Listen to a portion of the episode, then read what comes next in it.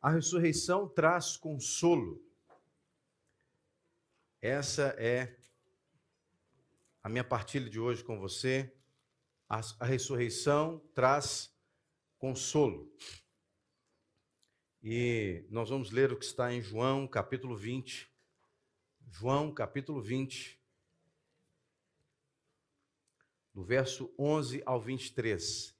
Enquanto você abre em João 20, do 11 ao 23, eu quero contextualizar com você o que aconteceu antes do texto que nós vamos ler. Nos primeiros nove versículos do capítulo 20, você vai ver os discípulos angustiados, desconsolados. Jesus tinha morrido, tinha sido crucificado, e a esperança dos discípulos havia ido embora na cruz.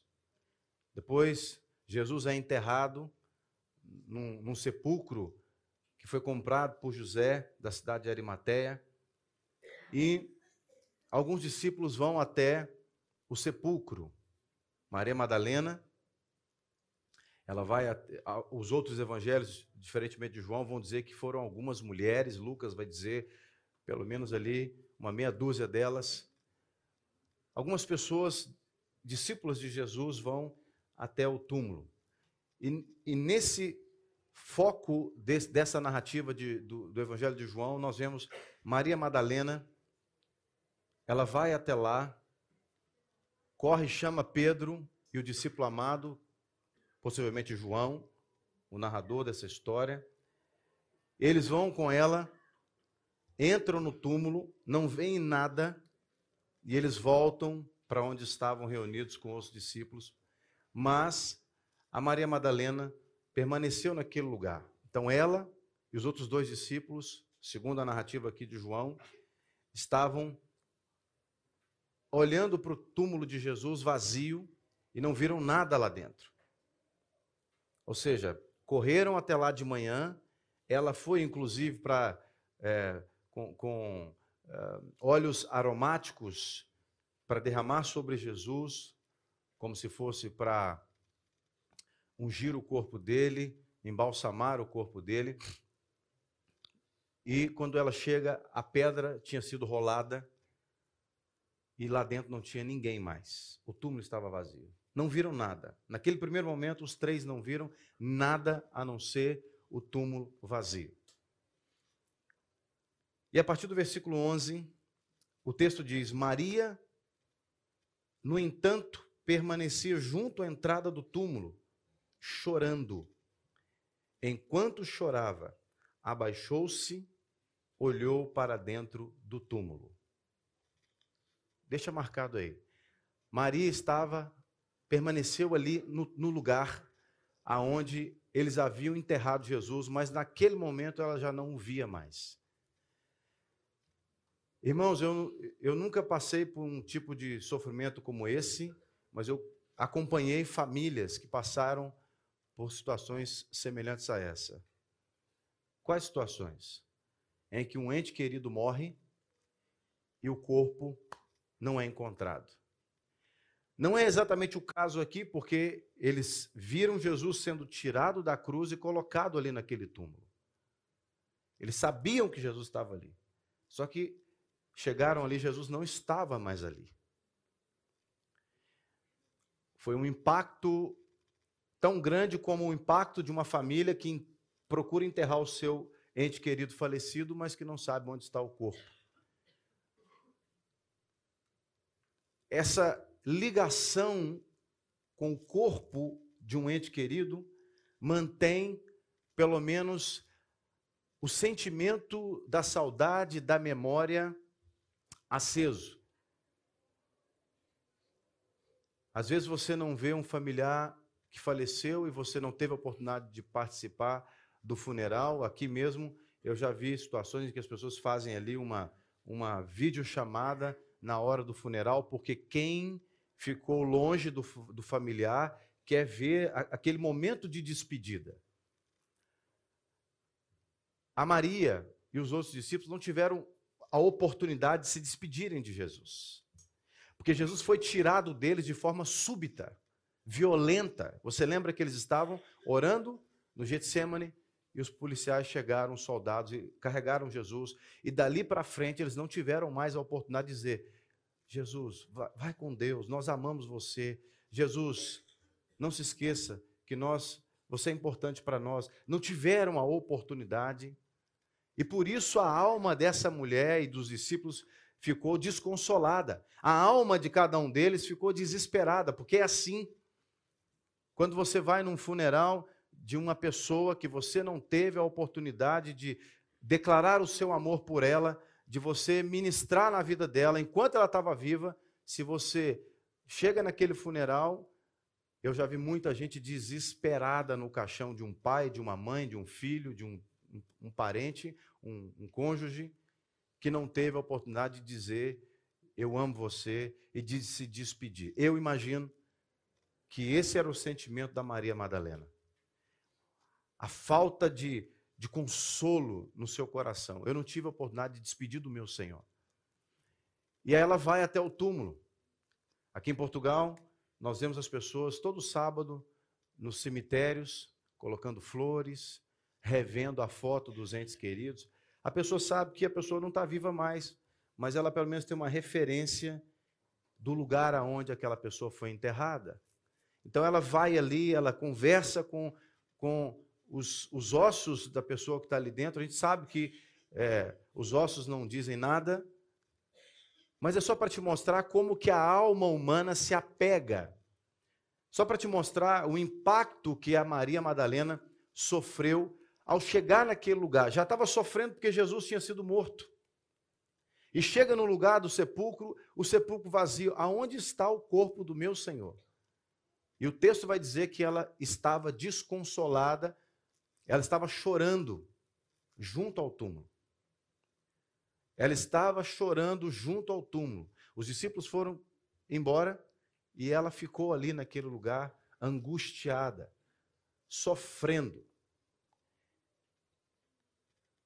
Dias antes de morrer, ou meses antes de morrer, Jesus havia dito em Mateus capítulo 5, no verso 4: Bem-aventurados que choram, porque serão consolados.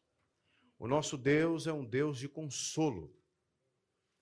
Jesus, quando morreu na cruz do Calvário, até o momento que ele foi preso, ele tentou, de alguma maneira, alertar os discípulos daquilo que ele passaria. Ele avisou os discípulos que ele morreria e que ele ressuscitaria ao terceiro dia. Mas parece que eles não entenderam isso. Aliás, o versículo 9 do texto que nós estamos lendo diz isso, que eles não entenderam aquilo que as escrituras haviam dito sobre a morte de Jesus. No versículo 9, quando João cita que eles não entenderam o que as escrituras eh, eh, tinham dito, esse texto faz uma referência ao Salmo 16, que Davi escreveu, e é um salmo profético a respeito do Messias. E no versículo 10 do Salmo 16, diz que é, Deus não deixaria que o seu santo vesse a corrupção. Ou seja, Deus não deixaria que o santo dele fosse corrompido por causa da natureza humana condenada à morte por causa do pecado. Eles não tinham entendido isso ainda. Eles andavam com Jesus, pegavam em Jesus, eles entendiam que Jesus era alguém de carne como eles. Então, na cabeça deles, Jesus ia ter o mesmo fim que eles, mesmo Jesus tendo dito que morreria e que ressuscitaria. Mas a morte vem e Jesus é sepultado. E eles vão para aquele sepulcro, essa mulher vai com esse coração de alguém abandonado de alguém que foi deixado sozinho, perdido, desconsolado, chorando. É assim que essa mulher estava quando ela ficou sozinha olhando para o túmulo. E o nosso Deus é um Deus de consolo. Deus não faz nada para que as pessoas sofram. A vontade de Deus é que as pessoas sejam abençoadas. A vontade de Deus é que as pessoas elas encontrem paz, encontrem consolo, encontrem esperança, encontrem alegria. Se o ser humano não encontra paz, não encontra consolo, não encontra alegria, não encontra a esperança na sua vida, porque o ser humano está andando para longe de Deus. Mas quando alguém busca a Deus com esse coração de ser consolado, com esse coração de ser curado, ministrado, o nosso Deus responde. O texto diz que Maria estava chorando diante do túmulo vazio de Jesus. Aí ela olha novamente no verso 12. No mesmo túmulo que João e Pedro tinham entrado e não viram nada nos seus lenços, o lençol e o lenço. No mesmo lugar onde eles não tinham visto nada, nem a própria Maria, ela olha de novo no verso 12 e viu dois anjos vestidos de branco, sentados onde o corpo de Jesus tinha sido colocado, um à cabeceira e o outro aos pés. Ela teve uma visão, irmãos, no mesmo local aonde minutos antes eles não viram nada a não ser os lenços, o lençol e o lenço. Agora ela tem uma visão. Por que é que o Senhor não se manifestou antes desse momento? Não sei. Por que, que ela não teve a, a visão e os outros discípulos também não tiveram naquele momento? Não sei. O que eu sei que o texto me diz é que ela estava chorando. E não era um choro de alegria, certamente. Era um choro de dor, um choro de perda, um choro de que me sinto abandonada. Aonde está o meu Senhor? E, e na conversa dela, você vai ver que ela estava assim, angustiada perdida, querendo encontrar, ainda que fosse o corpo de Jesus, ainda que fosse a matéria de Jesus, porque seria para ela pelo menos uma referência, porque ela poderia lamentar os, os, a morte do Senhor. Talvez havia nela o entendimento de que ela gastar a vida dela chorando no túmulo de Jesus seria uma forma dela ser curada, ou pelo menos acalentada. Tem pessoas que passam a vida toda chorando no túmulo, ou, ou não deixam o luto vencer. Passam a vida toda chorando no túmulo de alguém que perdeu. Porque coloca a sua esperança naquela pessoa e aquela pessoa morreu. Essa mulher teve essa visão. Então os anjos, no verso 13, perguntaram para ela: Mulher, por que você está chorando? Ela respondeu: Porque levaram o meu Senhor e não sei onde o puseram. Aquele momento era um momento turbulento em Israel. Jesus tinha acabado de ser crucificado e os discípulos de Jesus poderiam correr risco de se manifestarem. Mas aquela mulher, ela não se importou com isso. Ela disse: levaram o meu Senhor. Ela se identifica como discípula dele, mesmo tendo ele morrido. Levaram o meu Senhor. E eu não sei onde o puseram. E no verso 14, depois de dizer isso, ela se virou para trás e viu Jesus em pé, mas não reconheceu que era Jesus. No momento de desespero, muitas vezes você olha, vê Jesus agindo na situação, mas não reconhece que é Jesus agindo. Ela viu Jesus, ela teve uma visão de Jesus. O texto diz que ela viu Jesus, ela não viu um fantasma, ela não teve uma miragem, ela não viu uma miragem. Ela viu Jesus. Só que ela não reconheceu que era Jesus. Olha que interessante. Ela andava com Jesus, ela foi ali por causa de Jesus. Ela sabia exatamente, ela não ia confundir Jesus com outra pessoa. Essa Maria, É alguém que caminhou com Jesus. A Bíblia vai dizer num outro evangelho que foi dela que Jesus tirou sete demônios.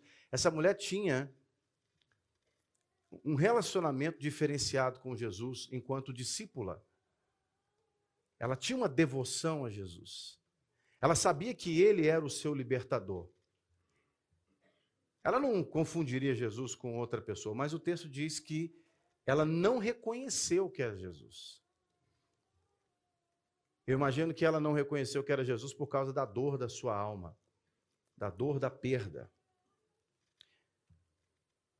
Muitas vezes a gente está envolto a um sofrimento tão grande que a gente não enxerga Jesus intervindo na nossa vida.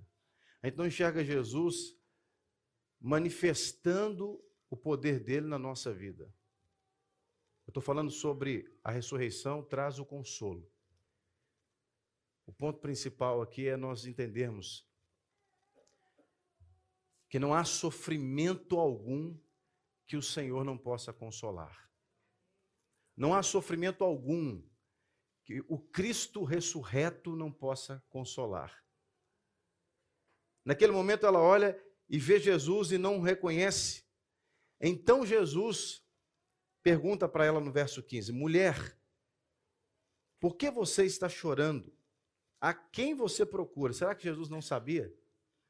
Será que Jesus não sabia por que, que ela estava chorando? Será que Jesus, imagina, Jesus morreu e ressuscitou, será que ele não sabia dessa resposta?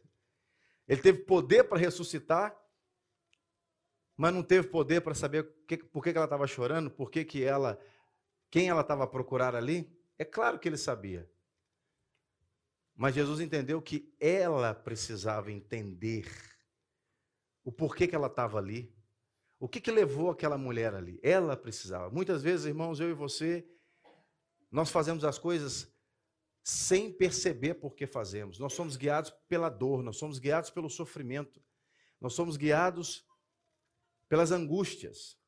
E aí você vai fazendo coisas e você acaba não tendo o controle dos seus pensamentos. Fica tudo desorganizado na cabeça. E aí, nós precisamos que Jesus intervenha e nos ajude a organizar os nossos pensamentos. E o que Jesus está fazendo com essa mulher aqui é exatamente o que um psicólogo faz ou um pastor faz num gabinete. É ajudar a pessoa a se localizar, a entender como é que está a sua vida. Como é que está a sua vida? Você está so, tá chorando por quê? Você está chorando. Por que, que você está chorando? Qual é o motivo? Identifica a causa da sua dor. Porque se você não identificar a causa da sua dor, não tem como você confiar em Jesus para que ele restaure a sua, a sua dor, que ele cure a sua dor, para que ele console o seu coração. Então, ele, ele diz para ela, mulher, por que você está chorando? A quem você procura? E ela, supondo que fosse o jardineiro, respondeu: Se o Senhor o tirou daqui, Diga-me onde o colocou e eu o levarei. Será que a voz de Jesus ficou diferente? Eu não acredito que a voz de Jesus ficou diferente, mais grave, mais potente, porque ele ainda estava, é, não tinha sido glorificado. Eu não acredito. Eu acredito que o som da voz era o mesmo. Eu acredito que o, o físico de Jesus era o mesmo. Mas essa mulher não reconheceu, nem percebeu a voz de Jesus. Ela diz: Onde é que o senhor colocou o meu Senhor? Porque ela ainda estava desconsolada. Desconsolada. Ela não tinha ainda entendido o processo da ressurreição, ela não tinha entendido, ela não lembrou daquilo que Jesus falou, que ele ia ressuscitar ao terceiro dia.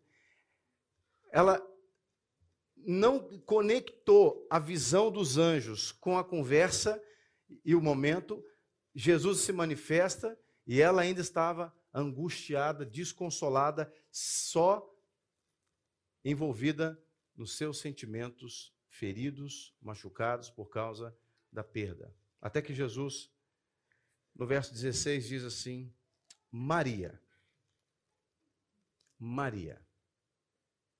E quando Jesus disse o nome dela, Maria, ela entendeu quando Jesus chama ela pelo nome. Ela, ela entendeu quem ela era. Ela entendeu que ela era a Maria, que Jesus tinha liberto de sete demônios, aquela mulher que teve a sua vida transformada por Jesus e que caminhou com Jesus até aquele momento da cruz e agora estava ali diante do túmulo do seu Senhor. E ela entendeu. Quando Jesus nos chama pelo nome, é como se ele estivesse dizendo assim: Eu te conheço, conheço a sua história, eu sei de onde eu tirei você, eu sei o que eu pretendo fazer na sua vida. É como se ele dissesse o que Deus disse para Israel lá em Jeremias 29, 11. Eu sei os pensamentos que eu penso sobre você. É como se ele dissesse assim: Maria, presta atenção, minha filha. O que você veio fazer aqui? Você está chorando por quê? Não foi porque eu morri? Olha eu aqui. Estou vivo. Você não veio aqui me buscar? Maria, acorda. Presta atenção. Sou eu. É, é como se Jesus estivesse tentando comunicar isso para ela. Minha filha, calma. Não precisa mais chorar. A morte não me dominou. Você está acostumada a ir em funerais e a ver pessoas serem enterradas e não voltarem mais. Mas daqui para frente é diferente. Não foi assim comigo. Maria, Maria. E o texto diz que ela se voltou e disse em hebraico: Rabone, que quer dizer mestre. Rabone é uma ênfase de um mestre muito especial. É como se fosse assim, ele é mesmo totalmente o meu mestre, ele é o mestre. Ele é o mestre. Ele é a, que, é a pessoa. Então, quando ele diz Maria, ela olha para ele e diz Rabone. É como se ela dissesse, meu mestre. É como se a esperança voltasse para o coração dela aquela tristeza, o choro que a mantinha presa naquelas últimas horas da vida dela, já não tinha mais, não podiam mais contê-la. Ela diz: Rabone, Rabone, meu mestre. E Jesus continuou: Não me detenha. Eu imagino que quando ela viu, ela deve ter se levantado e deve ter corrido para abraçar Jesus. Ela deve ter corrido para poder reconhecer que realmente ele estava vivo. E ele diz: Não me detenha. É como se ele dissesse assim: Não me toque, porque ainda não subi para o meu pai. Mas vá até os meus irmãos e diga a eles: Subo para o meu pai e o pai de vocês, para o meu Deus e o Deus de vocês. Olha a revelação que Jesus traz aqui. Até esse momento, Jesus falava do Pai, o meu Pai, o meu pai. Eu faço o que o meu pai está fazendo. Eu digo o que o meu pai disse. Aqui ele diz: Eu vou para o meu pai e o pai de vocês. Diga aos meus irmãos. Até esse momento, Jesus falava: Meus discípulos. Ninguém pode ser meu discípulo. Ninguém pode vir após mim. Aqui ele disse: O meu pai, o vosso pai. Diga aos meus irmãos. A Bíblia diz que Jesus era o uni, filho unigênito de Deus, mas ele ressuscitou como o primogênito dentre muitos. Ele morreu como filho único, mas ressuscitou como o primeiro, o mais velho, aquele que é responsável por conduzir os irmãos a fazerem a vontade do Pai. Ele diz: Maria, eu tenho uma boa notícia. Avisa os meus irmãos que eu vou ao meu pai, ao vosso pai. Imagina, a pessoa estava chorando agora há pouco, desesperada, porque o Senhor tinha morrido, estava desconsolada, sem esperança. E agora ela ouve o Senhor dizendo que ela também faz parte da família que ela também pertence, ela é filha de Deus, que ela também tem uma ligação com Jesus muito mais forte do que ela imaginava até aqui. Ela não só foi curada do seu sofrimento, como ela recebeu um novo lugar. A, a ressurreição, ela traz consolo, porque ela cura o desespero da alma do ser humano e te dá um novo lugar na história, na sua história.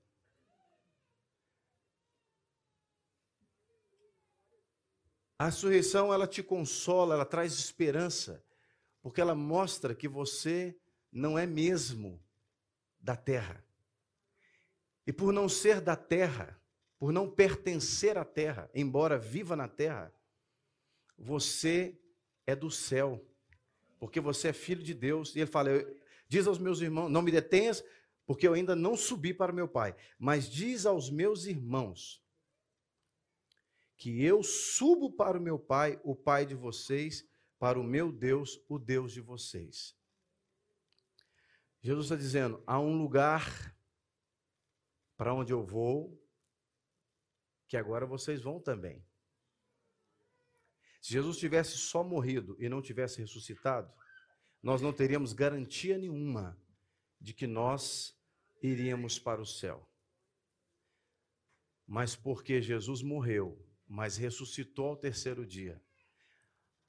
A ressurreição nos consola sabendo que nós estamos aqui apenas por uma temporada.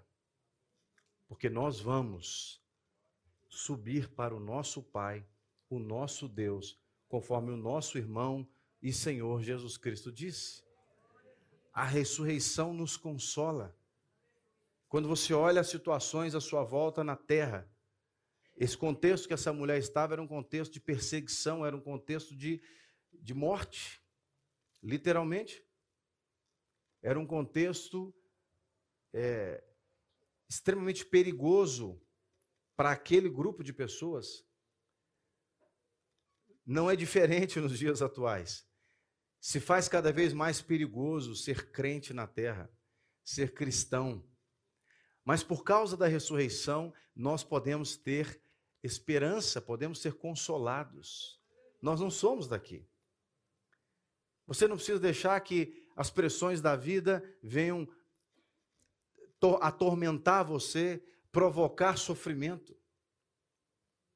Eu não estou dizendo que nós não vamos passar por sofrimento. Eu não estou dizendo que nós não vamos passar por tormentas. Não estou dizendo isso.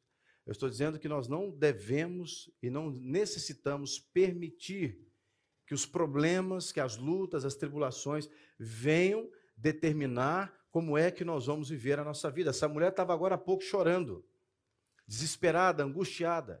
E ela recebe uma notícia agora que muda a história, muda o rumo da história dela. Se ela achou que a história dela tinha sido mudada quando Jesus a libertou de sete demônios, quanto mais agora, quando ela vê Jesus ressuscitado, dizendo para ela: eu vou para o meu Pai, o vosso Pai, o meu Deus, o vosso Deus.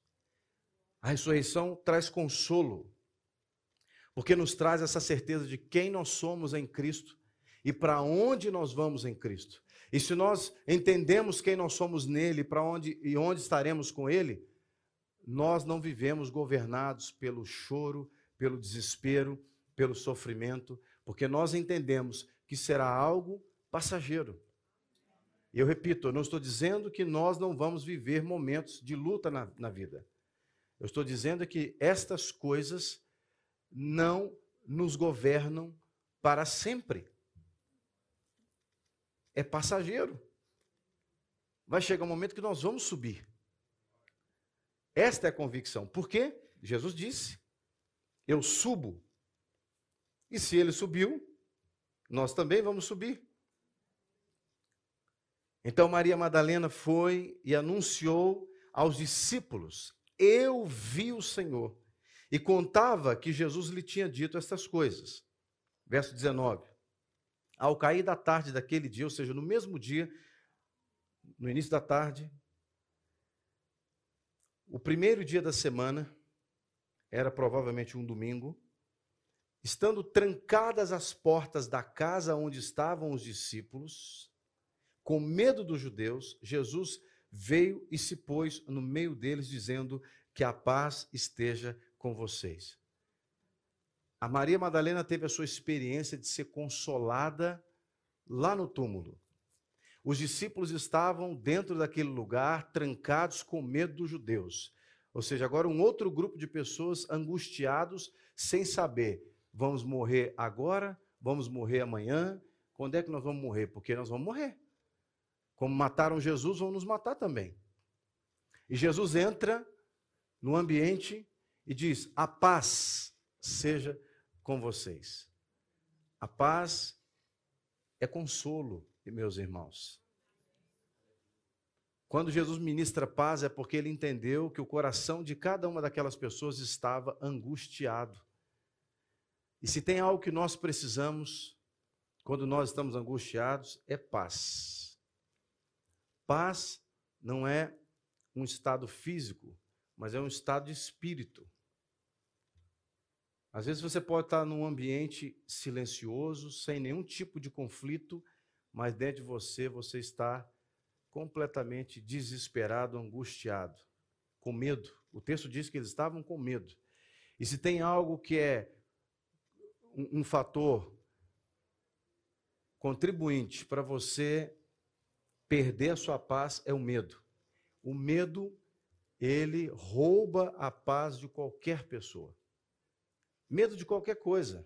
Não é só medo da morte, não. Medo de qualquer coisa. Tem pessoas que morrem de medo de barata. Se souber que tem uma barata no quarto, a pessoa não dorme, não tem sossego, não dorme em paz. A pessoa não dorme. Porque tem medo. O medo aprisiona as pessoas. O medo é uma ferramenta que o inferno usa para nos aprisionar, nos escravizar. E aqueles discípulos estavam literalmente presos, presos por dentro, trancados, foram trancados pelo lado de dentro da porta, com medo. E Jesus entra no ambiente, Jesus ressurreto, entra no ambiente e diz: A paz seja com vocês. A ressurreição traz consolo. Aonde o Jesus ressurreto passa, ele traz consolo. E o verso 20 diz: E dizendo isso, lhes mostrou as mãos e o lado. Então os discípulos se alegraram ao ver o Senhor. Então, até esse momento, eles também não tinham entendido o que estava se passar por, por ali. Jesus teve que mostrar: sou eu, olha, sou eu, olha os, olha os buracos, sou eu, sou eu. E aí, novamente, no versículo 21, disse Jesus outra vez: que a paz esteja com vocês. Por que Jesus ministrou de novo a paz? Muito provavelmente eles não receberam a primeira paz que Jesus ministrou. E Jesus, o Jesus ressurreto, ele quer que você seja consolado. E ele ministrou de novo a paz sobre a vida das pessoas. Imagina, ele diz: a paz esteja com vocês. E eles assim, meu Deus, o que, vai acontecer? E Jesus lá em pé. E eles angustiados. Os judeus vão chegar por aí, calma, gente, confere a janela, gente, alguém vai lá e, e fica vigiando ali. E Jesus lá em pé. E eu te digo, a paz esteja com vocês. O ambiente completamente tomado pelo medo. E Jesus, o ressurreto, ali, te, querendo consolá-los, e ele diz novamente: a paz seja com vocês. E nessa segunda vez, eles a recebem porque eles viram, tiveram a certeza que Jesus estava com eles. E quando você entende que Jesus ressuscitou para estar com você, para caminhar ao seu lado, você vai entender o que Jesus disse para eles aqui no versículo 21, na parte B do versículo diz: Assim como o Pai me enviou, eu também envio vocês. E havendo dito isto, soprou sobre eles e disse-lhes: Recebam o Espírito Santo. Assim como o Pai me enviou, eu envio vocês. A ressurreição ela traz consolo não só para aqueles que tiveram um encontro com Jesus, mas a ressurreição traz consolo para uma série de pessoas que vão receber essa notícia a partir daqueles que tiveram um encontro com Jesus. Jesus disse: Eu envio vocês como o Pai me enviou. O que, que Jesus está dizendo aqui para os discípulos? Ele está dizendo: Olha, até eu vir para a terra, a humanidade não tinha esperança. Até eu vir para a terra, a humanidade vivia desconsolada. Até eu vir para a terra, a humanidade estava condenada. Mas o Pai me enviou para trazer essa notícia de que a humanidade não precisa mais viver condenada. Basicamente, o que Jesus está dizendo para eles aqui, agora vocês vão e vão dizer isso para as pessoas: que eu morri pelos pecados da, da humanidade, para todo aquele que crer em mim, ter o seu pecado pago, mas diga também que eu ressuscitei. Eu ressuscitei. E ele sopra o Espírito Santo sobre eles, porque o Espírito Santo é o selo do Evangelho do Senhor na nossa vida. Porque é Ele quem vai chancelar aquilo que será anunciado a respeito de Jesus. Quando nós falamos sobre a ressurreição de Jesus, o Espírito Santo testifica sobre a vida das pessoas que estão levando essa verdade. E também sobre a vida das pessoas que estão recebendo essa verdade.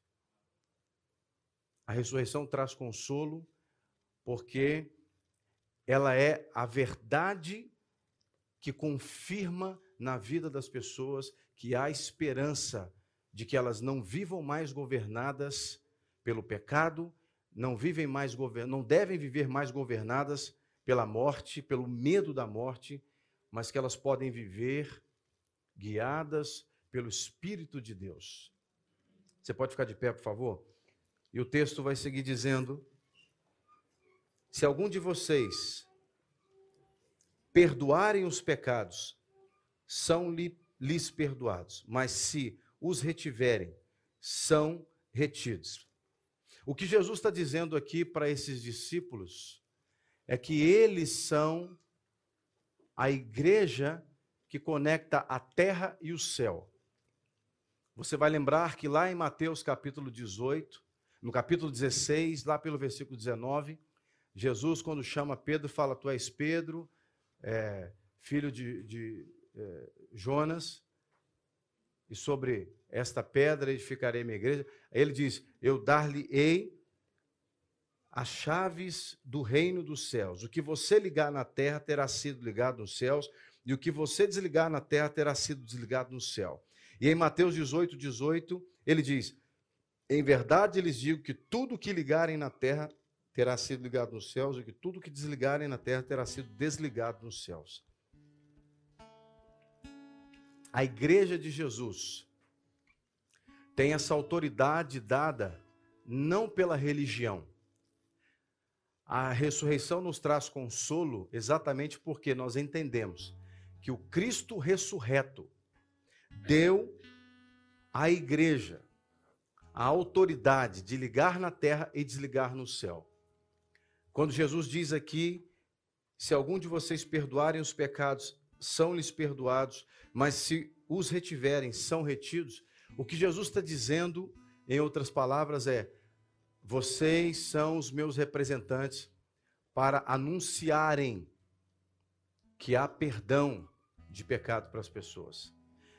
Eu não acredito que Jesus está dizendo assim, ó, você tem o poder de condenar alguém, então eu, eu vou chegar e dizer assim, esse irmão aqui, eu não gosto dele, então o pecado dele não vai estar perdoado. Não é isso, eu não creio que é isso que Jesus está dizendo. Eu creio que Jesus está dizendo o seguinte, olha, vocês têm a autoridade no meu nome, têm o poder do Espírito Santo para anunciar aquilo que eu fiz na terra, tanto a minha morte quanto a minha ressurreição, e as pessoas que crerem naquilo que vocês anunciarem, elas serão perdoadas segundo aquilo que vocês estão anunciando. Se elas não crerem, o pecado delas não será perdoado.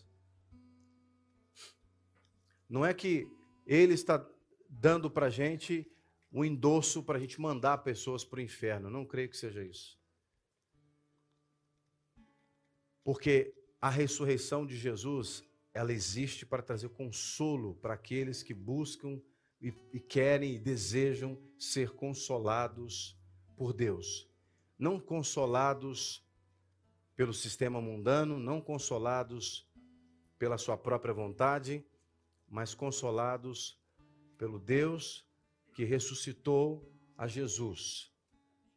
Porque Jesus disse: Eu vou para o meu Pai, o vosso Pai, o meu Deus, o vosso Deus.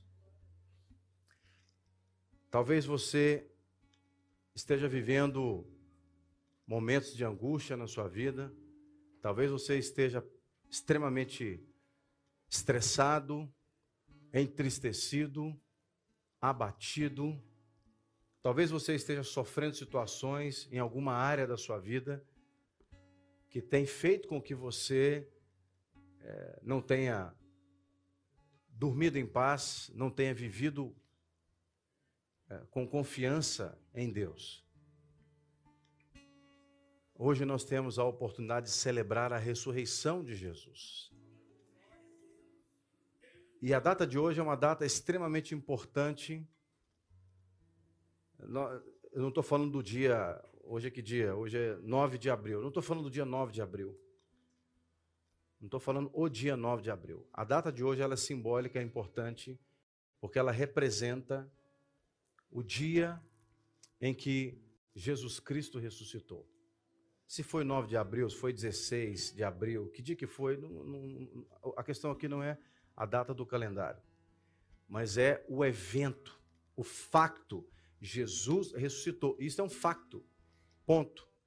Por mais que as pessoas tentem dizer assim, ah, isso é história, história que contaram, que os homens escreveram na Bíblia, porque a Bíblia foi escrita por. Por mais que tentem anular a morte e a ressurreição de Jesus, para nós que cremos, essa é a maior verdade e a verdade mais importante para nós nesse momento.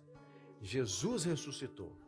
E porque ele ressuscitou, nós podemos crer que todas as coisas estão sob o seu domínio, sob a sua autoridade, inclusive as nossas lutas, os nossos pecados, os nossos problemas, as nossas dificuldades, as nossas vidas, as nossas famílias, tudo está sob o controle de Jesus. Porque ele ressuscitou. A morte não o venceu. Foi ao contrário, ele venceu a morte. O inferno não o deteve, não o reteve. Ele venceu. Ele diz que ele tem, lá em Apocalipse, ele tem a chave da morte e do inferno. Ele tem o controle. Quando Pilatos escreveu na cruz, em três línguas, latim, grego e hebraico, Jesus, é, o rei dos judeus, que até foram reclamar com ele, falou: O que eu escrevi, eu escrevi. Ele não é apenas o rei dos judeus, ele é o rei dos reis, o senhor dos senhores, porque ele ressuscitou. E ao ressuscitar, Deus deu a ele autoridade sobre todas as coisas. Meu irmão, minha irmã, às vezes eu repito isso, talvez você pode ouvir isso apenas como uma frase solta. Isso não é frase solta, não seja como Maria Madalena. Que Jesus falou, mulher, o que você veio fazer aqui?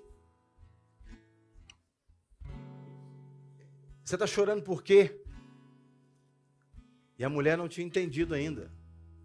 Os discípulos, Jesus chegou e falou: recebam a paz sobre a vida de vocês. E os caras não tinham entendido ainda, Jesus teve que provar que era ele.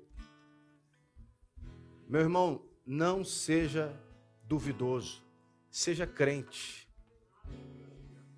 Nos versículos iniciais do capítulo 20, quando diz lá, lá pelos, não sei se foi o 7 ou 8 ou 6, diz que Pedro entrou e João tinha ficado para fora. Ele correu primeiro, parou na porta, Pedro entrou. Depois João entra, o discípulo amado entra. Lá diz que ele entrou e ele creu. Ele creu. Diz lá que ele creu. Diz exatamente no versículo final do 8. Então o outro discípulo que havia chegado primeiro no, ao túmulo também entrou. Ele viu e creu. O que, que ele viu? Ele viu o túmulo vazio. Ele creu. O texto está dizendo que ele creu. Logo no versículo seguinte diz: Pois ainda não tinham compreendido a escritura que era necessário que ele ressuscitasse dentre os mortos. O texto está dizendo que ele creu, porque até aquele momento eles não tinham entendido a escritura. Mas mesmo assim, quando Jesus aparece para eles, ministra a paz sobre eles, ele teve que mostrar as mãos furadas e o lado machucado. Mas o texto diz que ele creu. Nós não precisamos ver as mãos furadas de Jesus, porque nós temos o Espírito Santo que testifica que Jesus ressuscitou. Não seja descrente, seja crente. Creia, creia, Jesus ressuscitou. E ele ressuscitou para que você tenha esperança. Ele ressuscitou para que você tenha esperança, para que você seja consolado, consolada.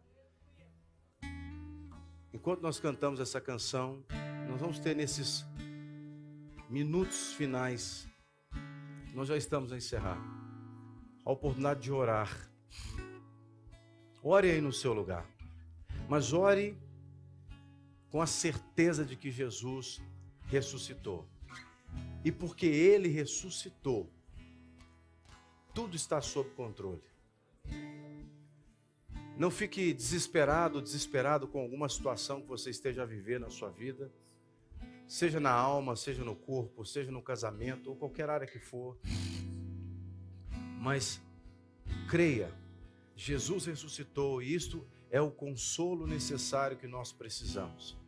Ele ressuscitou. Fale com ele.